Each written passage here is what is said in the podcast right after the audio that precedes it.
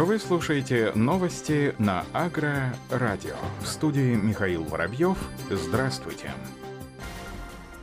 Фосагро, один из ведущих мировых производителей фосфоросодержащих удобрений, компания «Инопрактика» утвердили дорожную карту сотрудничества в сфере развития инноваций на 2021-2023 годы. Об этом сообщает пресс-служба компании «Фосагро». Дорожная карта разработана в продолжение соглашения о сотрудничестве, подписанного между компаниями в январе этого года. Она предусматривает совместное развитие инноваций отрасли минеральных удобрений ПК в целом по двум ключевым направлениям – разработка новых типов биологических удобрений, средств защиты растений, мелиорантов и подготовка современных профессиональных кадров для АПК. Работа компании в рамках направления организована на проектной основе в 2021-2023 годах ФосАгро и Иннопрактика планирует реализовать 8 совместных проектов в сферах образования молодежи, инкубации новых идей и продуктов, внедрения инновационных разработок и отслеживания современных трендов развития сельского хозяйства. По словам гендиректора ФосАгро, главы Российской ассоциации производителей удобрений Андрея Гурьева, в этом году сторонами уже проделана большая работа в рамках отраслевых направлений и заложена надежная основа для перехода на среднесрочное планирование сотрудничества. Так, в сентябре в Воронежской области совместно с передовым агрохолдингом «Агрогард» был запущен первый специализированный агрокласс для старшеклассников, открыт Центр обучения студентов в Тимирязевке, рассказал Андрей Гурьев, по словам руководителя Департамента развития агро- и биотехнологий компании «На практика» Владимира Авдеенко основная задача сотрудничества на ближайшие три года – развертывание проектов 2020 года в промышленном масштабе. Распоряжение о возмещении части расходов аграрием подписал председатель правительства Михаил Мишустин. Общий объем финансирования составит 6 миллиардов 740 миллионов рублей. Эту сумму распределят между 34 регионами, которые поучаствовали в отборе инвестпроектов, сообщается на официальном сайте правительства. Средства можно направить на различные мероприятия, в том числе на создание и модернизацию селекционно-семеноводческих центров, хранилищ, овцеводческих ферм, молочных комплексов, комплексов пенькоперерабатывающих предприятий. Всего предполагается поддержать 102 инвестиционных проекта. По каждому из них из федерального бюджета компенсирует от 10 до 25% фактической стоимости. Решение позволит увеличить сельхозпроизводство в регионах, простимулирует рост аграрного сектора, что в свою очередь будет способствовать укреплению продовольственной безопасности страны.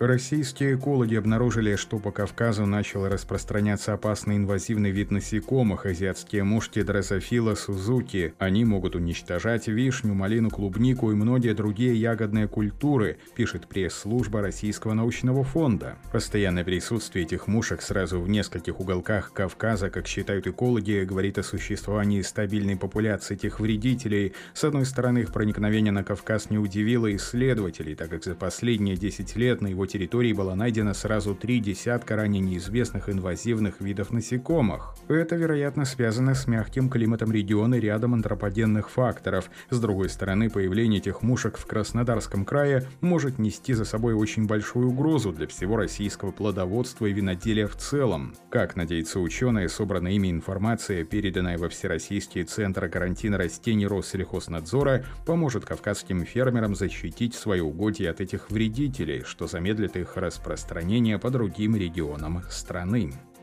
В Белгородской области приступают к реализации локального проекта по сельхозкооперации. Об этом сообщает пресс-служба Союза органического земледелия. В рамках проекта стартовала разработка коробочных решений для фермеров, включающие полный цикл сертификацию агротехнологий по разным видам сельхозпроизводства, растеневодства, животноводства, пчеловодства, совместную переработку и сбыт для реализации продукции кооператив «Домашние продукты» и используют четыре точки продаж в Белгороде Белгороде в местах с большим трафиком людей. Для подготовки кадров будут использованы наработки программ обучения в рамках проекта президентского гранта, который реализует в этом году Союз органического земледелия. В Союзе считают, что развитие кооперации на основе органического земледелия даст толчок для устойчивого развития сельских территорий, для роста числа сельхозпроизводителей и рабочих мест на селе, возможность фермерам выделить свою продукцию на полках за счет соблюдения более высоких требований по качеству, получить за нее справедливую цену.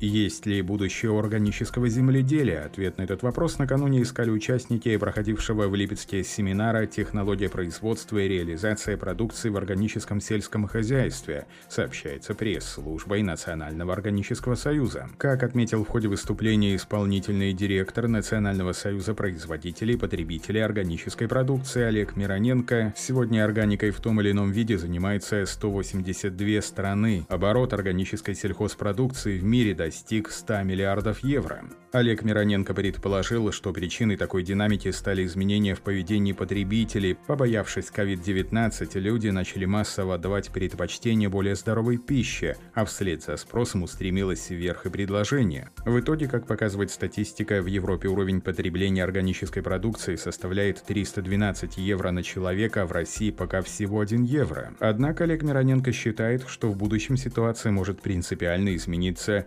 Улетевшая по объемам оборота органики чуть ли не в стратосферу Европы уже не готова самостоятельно обеспечивать потребности своего рынка. Германия, потребляющая органики на 10 миллиардов евро ежегодно, может произвести собственной продукции всего почти на 2 миллиарда евро в год. Примерно такая же ситуация во Франции. В обеих странах не хватает и земли, воздуха и воды, зато в России того и другого и третьего, наоборот, даже слишком много, так что исторический маятник в деле развития органического сельского хозяйства еще может качнуться в сторону одной восьмой части суши. По словам Олега Мироненко, для того, чтобы увеличить объемы производства в отрасли в 100 раз до 19 миллиардов евро, достаточно ввести в оборот 15 миллионов гектар пахотных земель, и это вполне реально сделать, поскольку наш резерв, по самым скромным подсчетам экспертов, составляет около 34 миллионов гектаров, отметил Олег Мироненко. На Ставрополье успешно выращивают азиатскую сельхозкультуру семейства бобовых пажитник. Он поселился в хозяйстве «Моя мечта» в Новоселецком районе Ставрополья, сообщает пресс-служба Минсельхоза края. Это единственное хозяйство в регионе, где выращивают голубой и сенной пажитник. Родиной растения считается Малая Азия, однако и в дикой природе его можно встретить на территории Турции, Ирана и Ирака. Как рассказал директор предприятия «Моя мечта» Сергей Бобрышев, в этом году здесь получили 42 2 тонны голубого пашетника и 15 тонн сенного. Реализуется сырье на перерабатывающие заводы, затем он попадает на прилавки крупных торговых сетей по всей России. Семена пашетника также активно используют в кулинарии для выпечки хлеба, изготовления вяленого мяса, колбас, бастурмы. Фитотерапевты рекомендуют его при снижении иммунитета и вирусных инфекциях.